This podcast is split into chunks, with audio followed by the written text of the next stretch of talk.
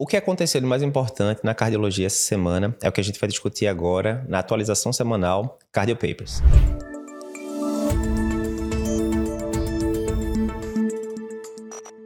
Olá, meu nome é Eduardo Lapa, sou editor-chefe do Cardio Papers e estou aqui, como toda semana, para trazer o resumão do que aconteceu de mais importante né, no site Cardio Papers e em todas as nossas mídias. Então, na segunda-feira, a gente teve um podcast tirando dúvidas de alunos né, do nosso curso de consultório. A gente abordou vários temas interessantes, tipo, eu estou com um paciente que está usando antiplaquetário, que já infartou no passado, e vai fazer uma cirurgia de câmara posterior de olho. Por exemplo, né, cirurgia de vitrectomia, né?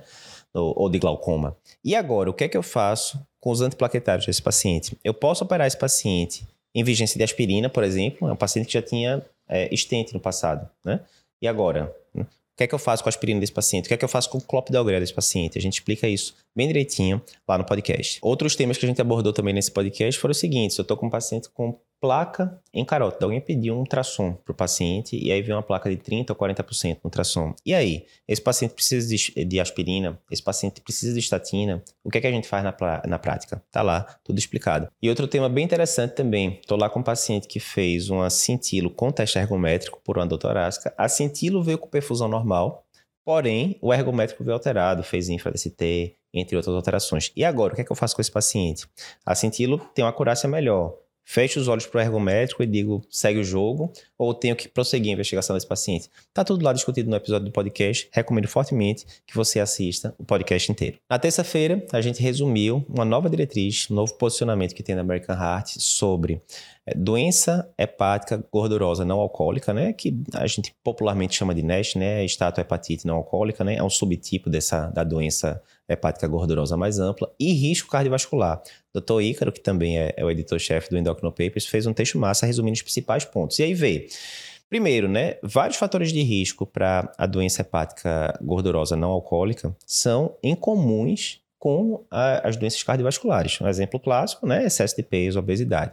E aí, como é que a gente trata esses pacientes? Primeiro, esses pacientes têm um aumento de risco cardiovascular pela a, a, junção de fatores de risco em comuns, né, como a gente já falou, e a gente tem que lembrar sempre que qual é a principal medida para tratar a doença hepática gordurosa não alcoólica, mudança de estilo de vida, né, principalmente perda de peso nos pacientes que estão com IMC acima do recomendado, né?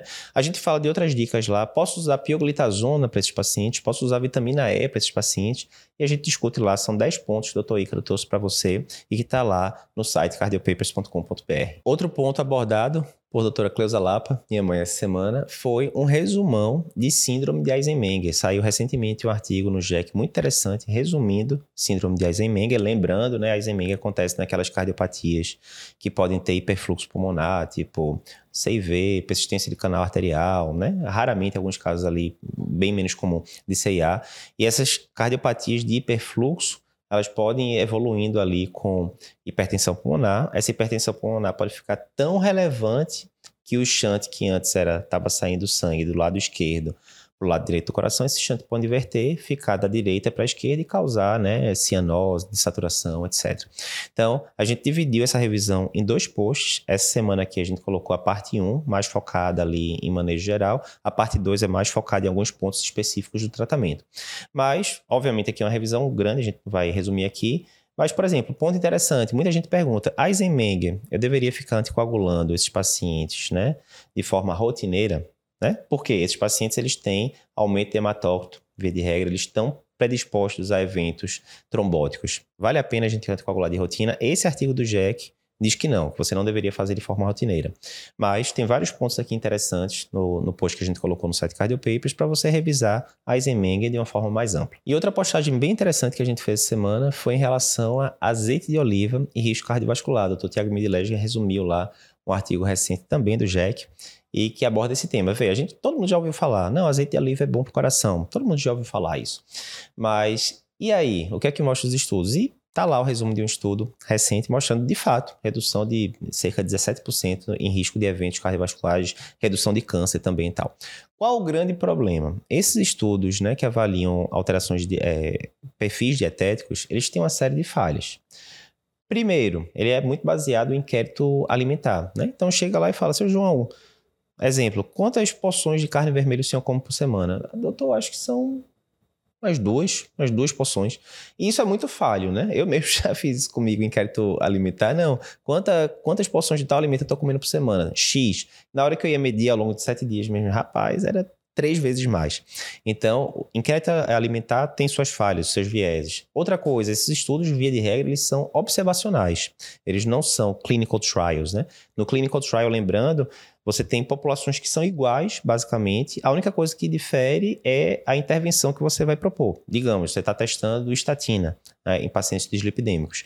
Você faz a randomização, aquela coisa toda. Os dois grupos ficam praticamente iguais. A diferença é que um vai receber placebo, outro vai receber estatina, e o paciente nem sabe o que é que está recebendo, né? Porque é misturado ali. Ele não sabe em que grupo ele caiu, via de regra, né? No estudo é, que tem cegamento.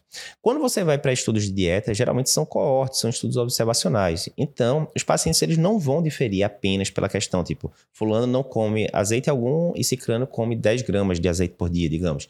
Não é isso que vai mudar só. Geralmente, por exemplo, nesse exemplo, o paciente que come mais azeite, talvez seja um paciente que é mais ligado em saúde, faz mais atividade física, come de forma mais saudável, de forma geral, e por aí vai, né? Então começa a entrar vários fatores confundidores e que fica difícil você dizer que realmente você conseguiu. Ah, os pesquisadores tentam equalizar essas variáveis? Sim, mas tem variáveis que às vezes o pesquisador não está nem ciente que existem, né? Então é importante a gente colocar isso porque esses estudos de dieta eles têm limitações, mas vale a pena você dar uma olhada no resumo desse específico que saiu no Jack recentemente. É isso. Gostou da pegada aqui da atualização semanal? Comenta pra gente se estiver vendo aqui no YouTube, se inscreve no canal, se estiver escutando no podcast, não esquece de compartilhar esse episódio com os amigos.